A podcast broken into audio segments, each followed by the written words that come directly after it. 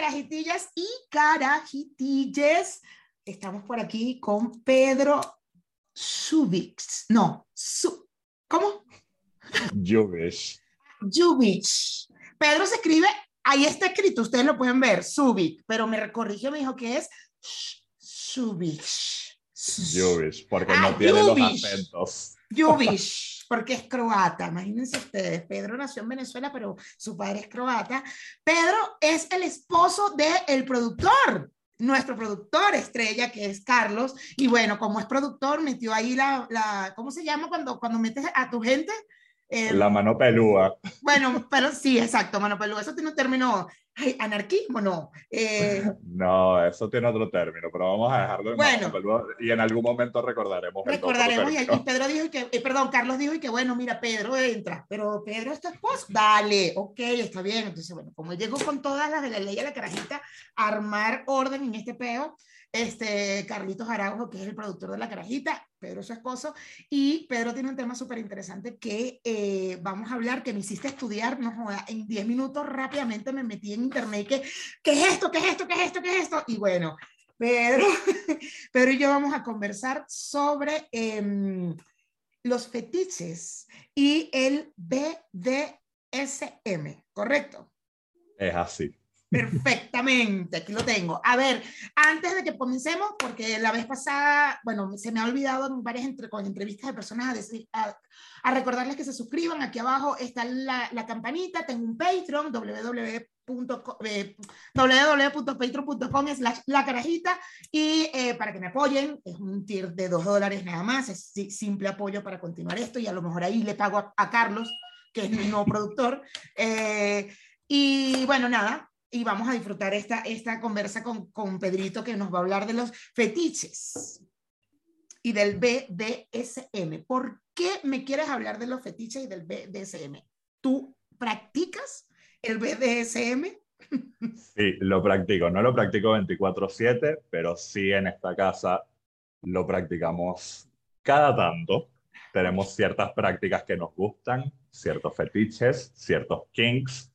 Que- Ok. Ojo, fetiches y kinks son dos cosas distintas, a pesar de que en español se traduzcan igual. Ok. Y la verdad son cosas más por temas de que hay que desmistificar esto y no hacerlo un tema tabú. O sea, de verdad es un estilo de vida muy divertido que mucha gente lo pone como algo muy oscuro, como algo que no se puede hablar porque te van a juzgar, pero no. O sea, Claro, pero ¿por es que justo, eh, Pedro, buscando en internet y todo el tema, ah, eh, los fetiches están considerados como un trastorno mental. Hasta hace no mucho se, se consideran un trastorno mental, Ah, pero ya no. ya no, ahora se consideran parafilias. Parafilia. Bueno, pero la parafilia eh, está considerada como un trastorno, ¿no? ¿O no? Yo no lo consideraría un trastorno realmente, sencillamente es un gusto un poco excesivo y sabemos que todo en exceso está mal, pero es un gusto excesivo por algo, por alguien, por un tipo de material, por un tipo de cosas, puede ser inclusive la comida, cualquier cosa. Bueno, me puse a buscar y por lo menos está el de las S, que se llama, ¿cómo es que se llama? Aquí lo tengo, espérame. Eh, Scat, Ajá, pero decía, lo tienen como una filia, ya te voy a decir, 10 extraños, aquí tengo, los 10 extraños fetiches sexuales.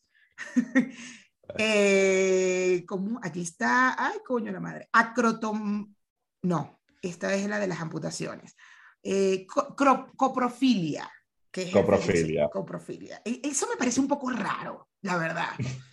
O sea, hay un tema Bueno, de olor ahí, hay un tema que como que... mm, sí, es es un tema de olor y de textura. hay gente que, o sea, eso se consideraría una práctica o un fetiche un poco extremo para algunos, para otros es más un límite bastante fuerte que no cruzamos. Yo, por ejemplo, no llego a ese punto.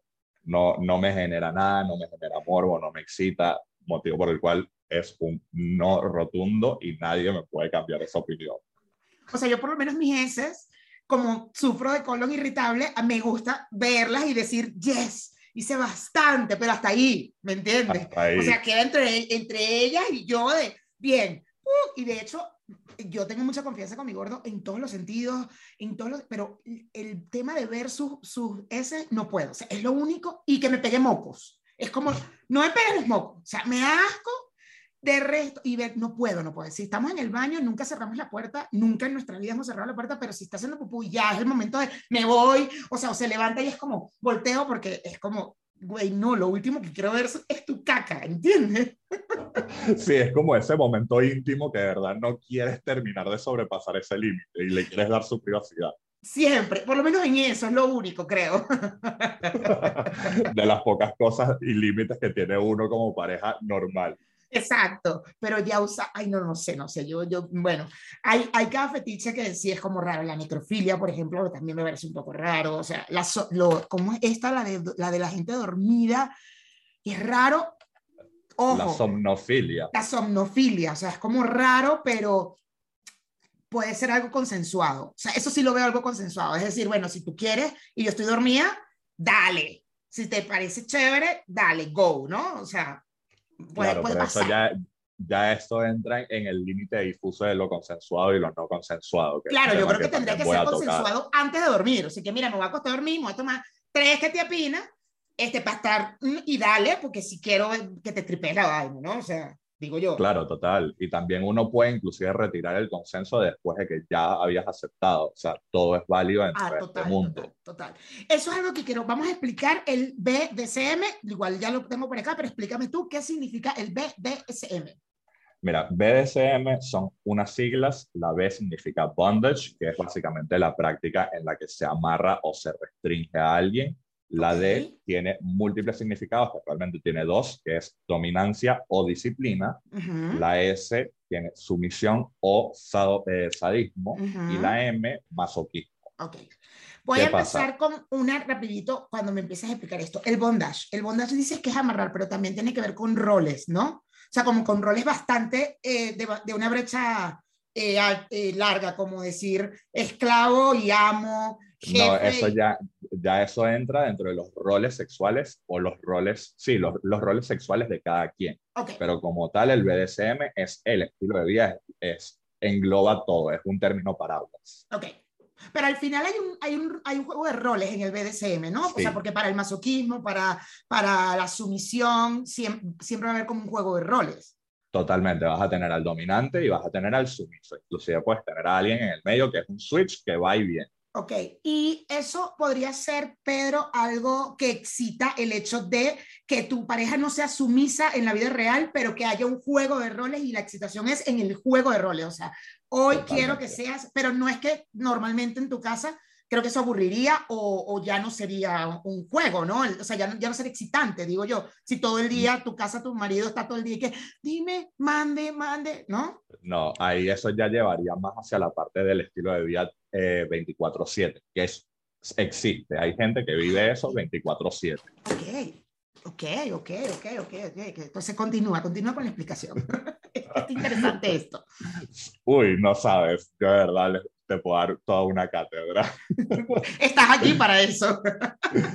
Mira, por ejemplo, yo, yo te doy mi, mi, experiencia y mi ejemplo. Yo, por ejemplo, en mi trabajo soy una persona extremadamente dominante, extremadamente eh, intensa, pero en, en, mi relación también lo soy. ¿Qué pasa? Que en la cama en el juego de roles me gusta ser sumiso.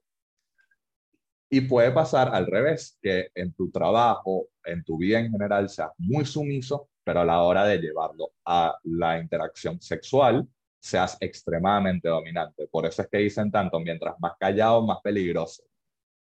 Oh, sí, como decían en Comana, eh, líbrame del agua brava que de la, de la, ay, ¿cómo es?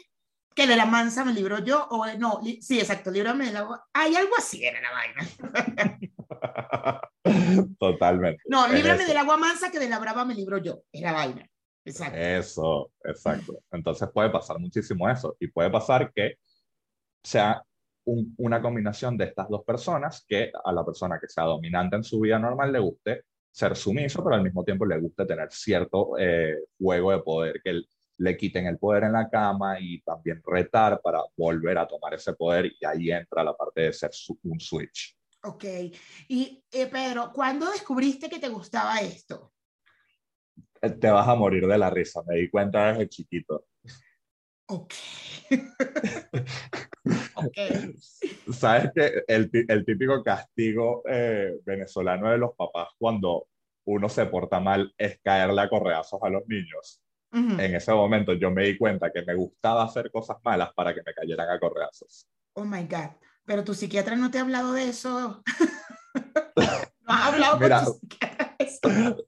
Lo hemos tocado un poco el tema de los fetiches, pero no hemos ahondado mucho porque creo que le da un poco de miedo.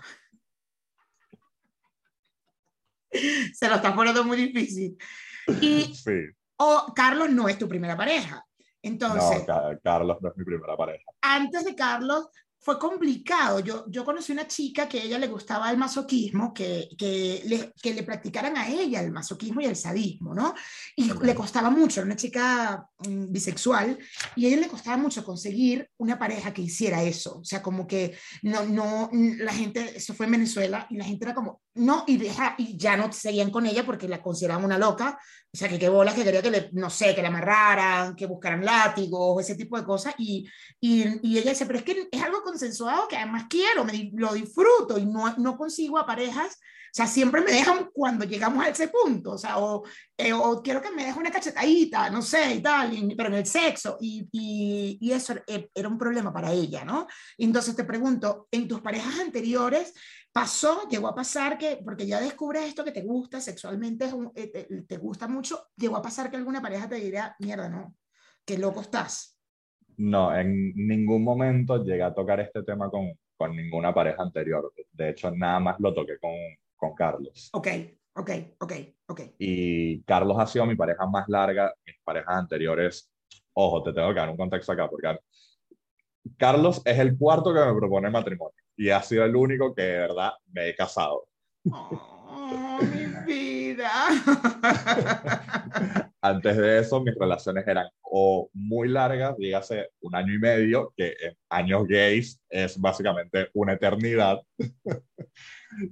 o lo, mínimo eran uno o dos meses que fue lo que me pasó con mi ex anterior, que a los dos meses se quiso casar conmigo y yo le dije, tú estás loco, no va a suceder, te vas mañana del país y como tú me vas a proponer matrimonio en la cama. ¿Y por qué no lo hablabas con tus parejas anteriores? Bueno, entiendo el tiempo, quizás en dos meses está bien, no hay la confianza, pero por lo menos con tu pareja de un año y medio. Por un tema tabú, justamente. Uno se reprime mucho con ese tema el, el, latino en general acá en Argentina es mucho más abierto, pero el latino en general fuera de este país es muy reprimido, siente que lo van a juzgar mucho, que lo van a tildar de loco, que le van a decir tú eres un anormal y te van a unir. Por eso es que uno trata de no hablarlo realmente. ¿Y cómo lograste saber que Carlos era la persona con la que podías hablar de esto?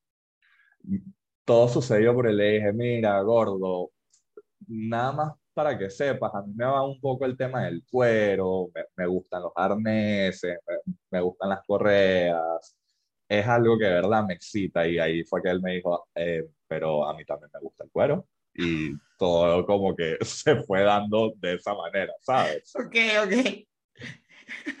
me encanta. déjame que estoy como muy quemada. Ajá. Ajá, entonces. topacia. Sí, chamo, no sé qué pasa. Yo creo que es porque como no prendo la luz y no nada más prendo el aro, me, me, me quemo demasiado. No, no logro agarrar esto. Ok, entonces, bueno, tu experiencia es con una sola persona, con tu pareja, tu esposo, y, y, bueno, al final han llegado a una negociación, pero justo aquí hay un, hay, hay, un punto que me interesa, que es el consensuado y el no consensuado. O sea, ya el BDSM no consensuado pasa a ser una violación, ¿no? Totalmente. Uh -huh. O sea, indiferentemente de tus fetiches o de lo que te guste, si no es consensuado, lamentablemente es una violación. Si no hay consenso, si no, hay consenso, no hay juego. Así es fácil. Y es algo que se dice en la comunidad. Si no te dije que sí, asume que es un no. Exacto. Exactamente, exactamente, exactamente. Qué interesante. Tú sabes que yo estuve en Ámsterdam hace más de 10 años eh, con, cuando llegué a Ámsterdam, eh, yo estaba muy obsesionada con las prostitutas, obvio. Yo quería ver las prostitutas, llegamos en la noche y justo saliendo del tren, ¿conoces Ámsterdam? No. No, nunca.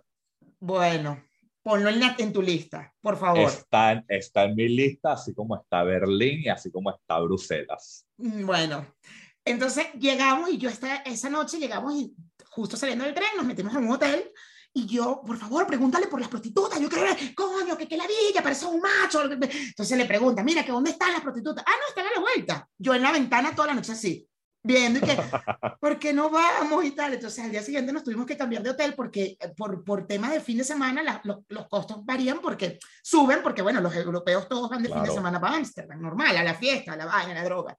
Y eh, vamos caminando, vamos caminando, llegamos a una calle veo las banderas de la comunidad y digo, esto, bueno, no sé si es la zona roja, porque la zona roja es donde están las prostitutas, pero ya decía yo, ella dijo la vuelta, ya estamos cerca y estoy así, mientras están buscando, hablando, mira, ¿cuánto cuesta? Y volteo y hay una tienda de, de esto, de BDSM, ¿no?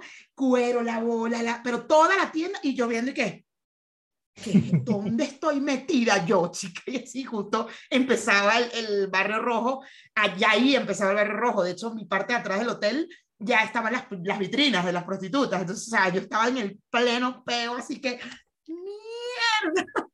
Claro, estabas en el distrito de la luz roja, como le dice. Exactamente, pero sí me sorprendió cuando volteé y vi la tienda, porque era como, tal cual lo que dices, hay un tabú muy arrecho, ¿no? O sea, es, como mierda, qué bola es que hay una tienda de todo esto, el cuero, el traje, la máscara, eh, la, la, pelota, el, el, látigo, o sea, yo salí, me fui rapidito y que, ay, no, yo no quiero entrar aquí. Sí, pero ¿sabes qué pasa? Que en Europa es más común porque han habido movimientos en pro de eso.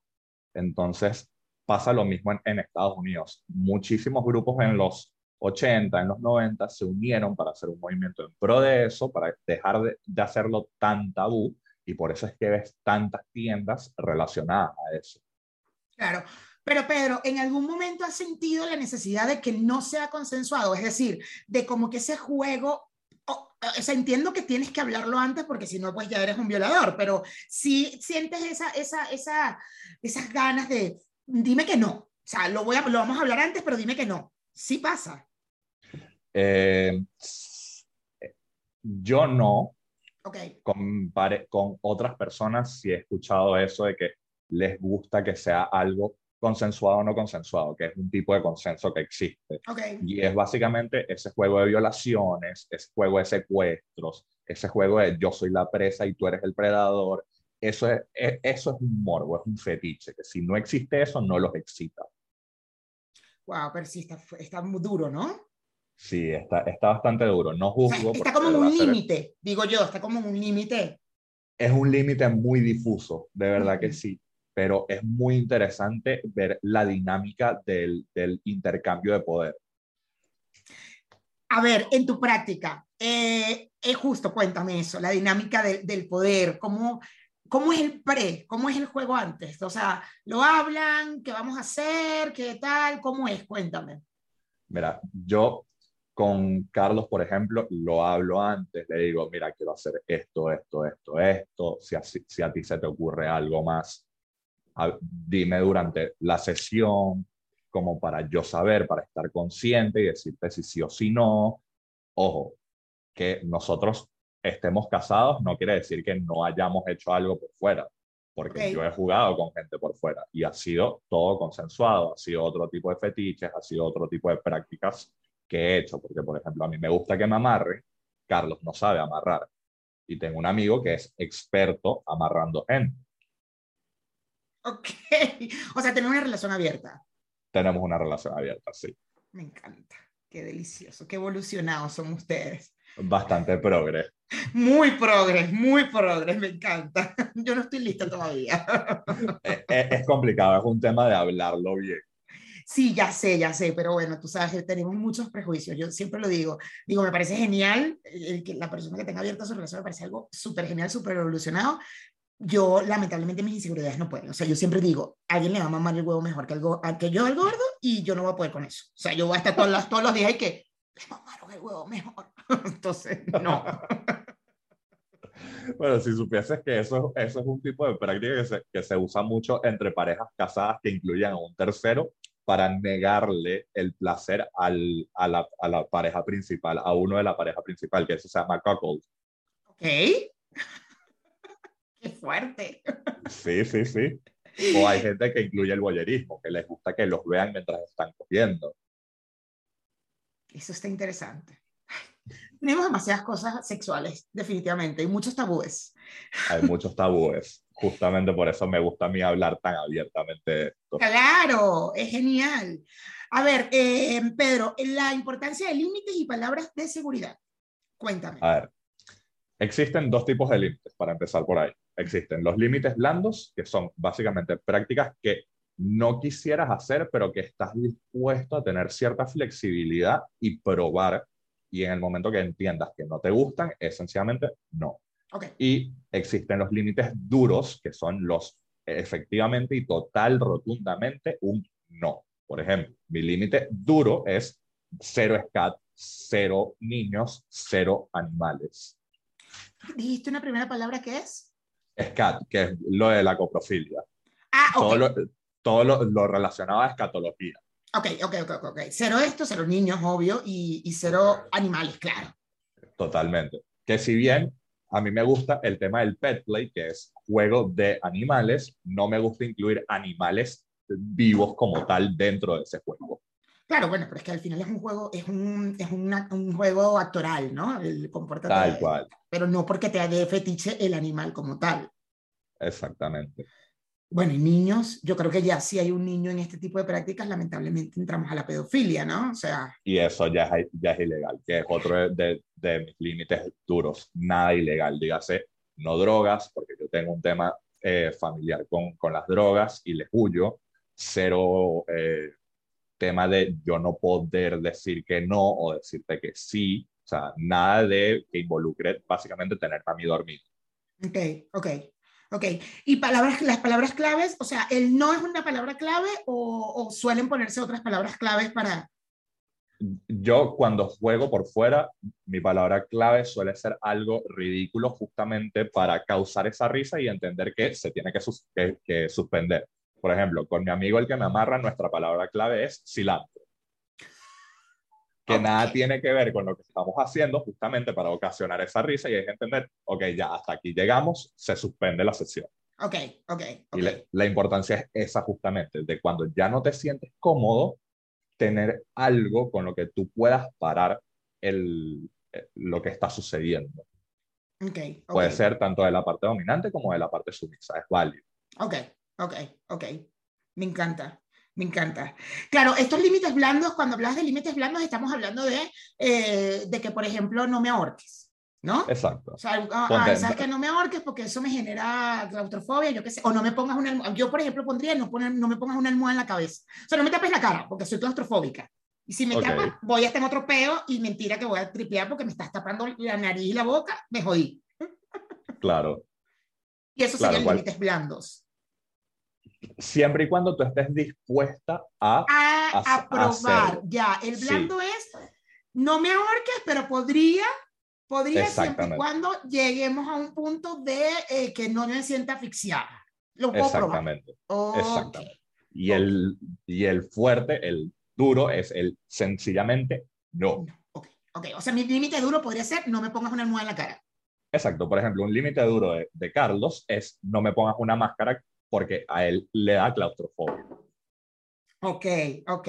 Ah, ten tenemos los mismos límites, Carlos, por eso eres mi productor.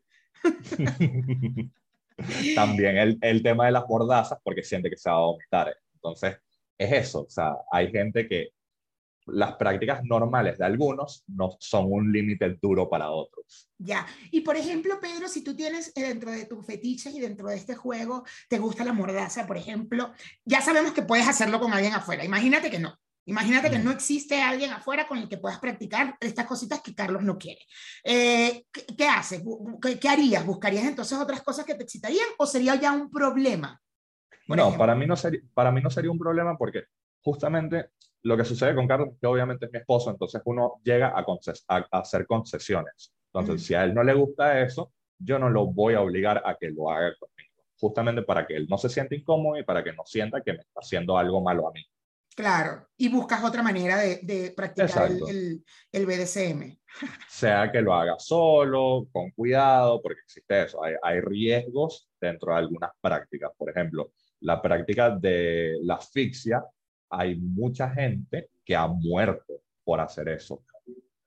y a Carlos le, le, encanta, pero le encanta es que lo asfixie, o sea, que, que lo ahorque. Pero hay gente que se pone una, una bolsa sobre la cabeza o una máscara o un gorro de estos de natación en la cara y no les da tiempo porque se desmayan y se mueren.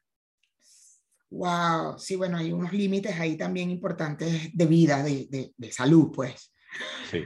Wow, qué fuerte. Instrumentos, Pedro. Uy, hay de todo. De todo.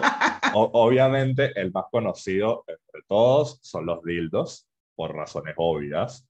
Los vibradores, los consoladores, como les quieras decir, los satisfiers para las mujeres. Hay eh, unos plugs para, los, para el ano, que tienen múltiples formas. Okay. En forma de, de puerquito, de cola de perro, de, de, de, conejito, de cola de zorro, lo hay de, de, todos los colores y de todos los tamaños y de todas las formas. Hay unos que son inclusive unos tentáculos. Esos a mí me dan miedo.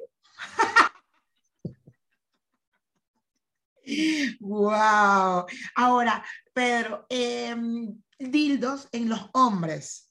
¿Igual usan dildos? Claro, nosotros, los hombres tenemos la próstata y tenemos el punto G. ¿En dónde más? En el culo. Claro, pero tu otro hombre tiene, tiene el pene que puede llegar ahí. O sea, pero igual está chévere usar dildos. Sí, porque no, existe también ese juego con juguetes.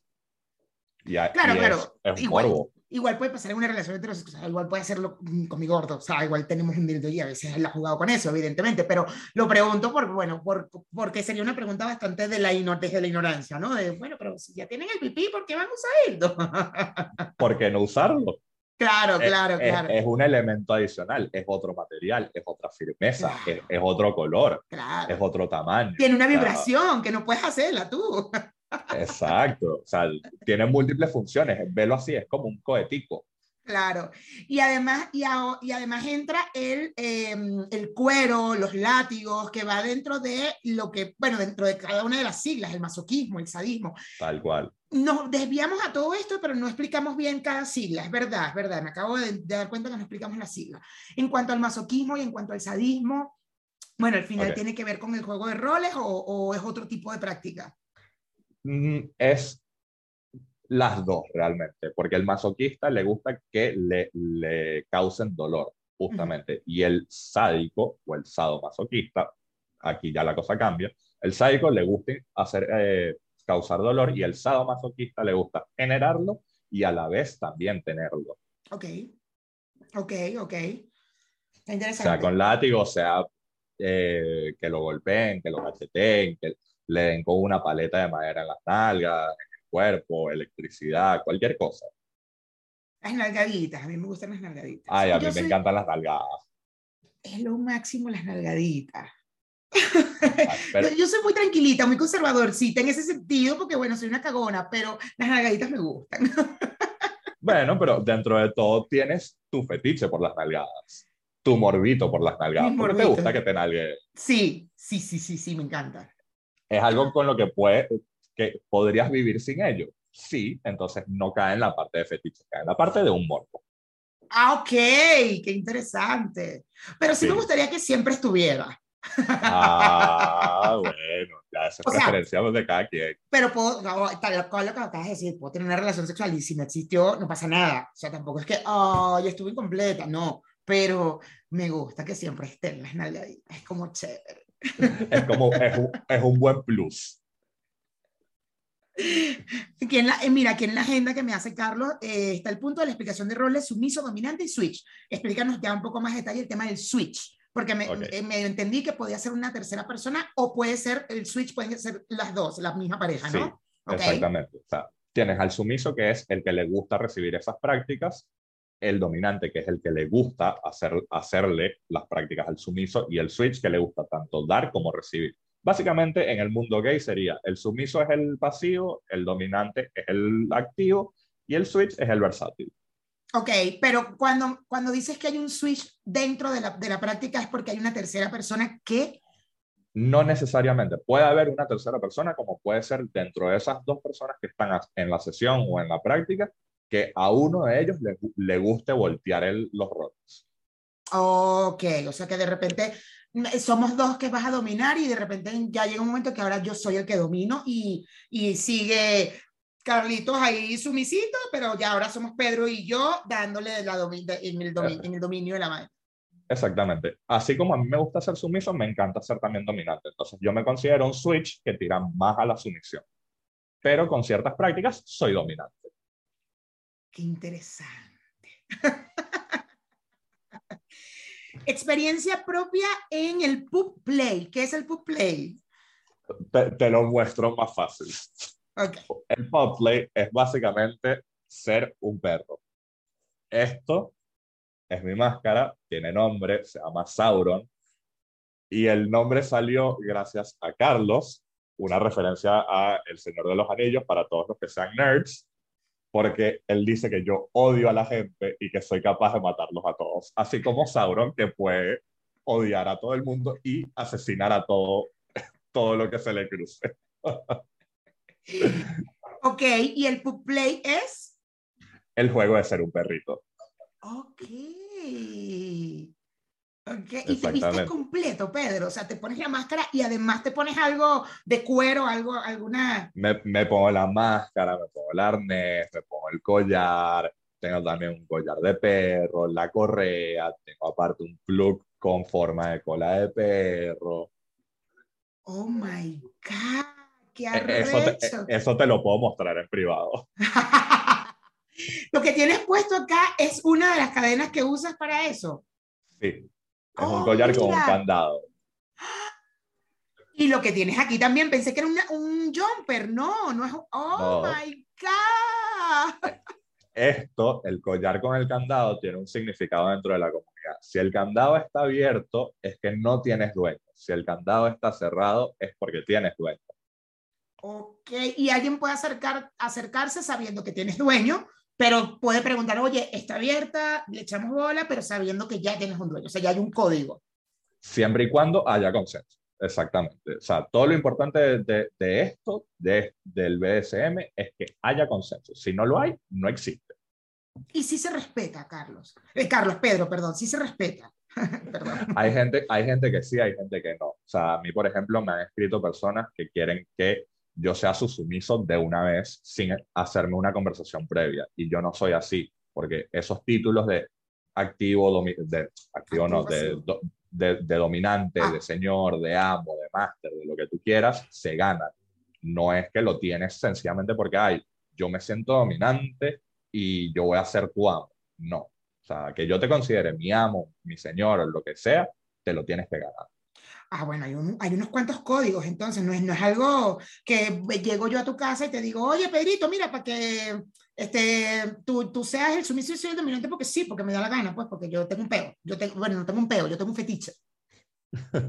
Puede pasar, o sea, con, con, mi, con, mis amigos con los que he sesionado ha sido porque ha habido una conversación previa y ha sido por mutuo acuerdo de, ok, tú vas a ser el, el dominante y yo voy a ser el sumiso. No hay problema.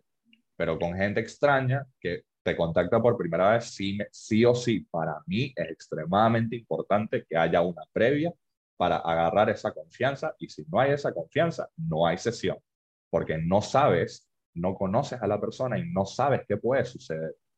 Claro, claro, claro. Y a lo mejor puede, puede haber un tema de no respeto de límites o de palabras o de que entonces pasa a ser una violación, ¿no? Tal cual. En vez de, de, una relación consensuada eh, fetichista.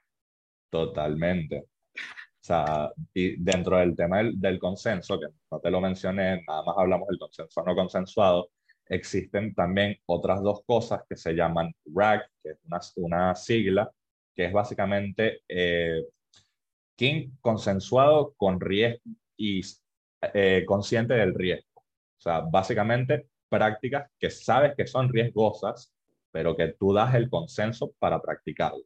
Dígase, eh, un poco extrema la situación, pero no sé si has visto la gente que lo suspenden con ganchos. Bueno, eso sería una práctica que caería en esto, así como la gente que le gusta que le hagan piercings, que lo sofoquen con una bolsa, todo ese tipo de prácticas que conllevan un riesgo, caen en esto. y firman algo.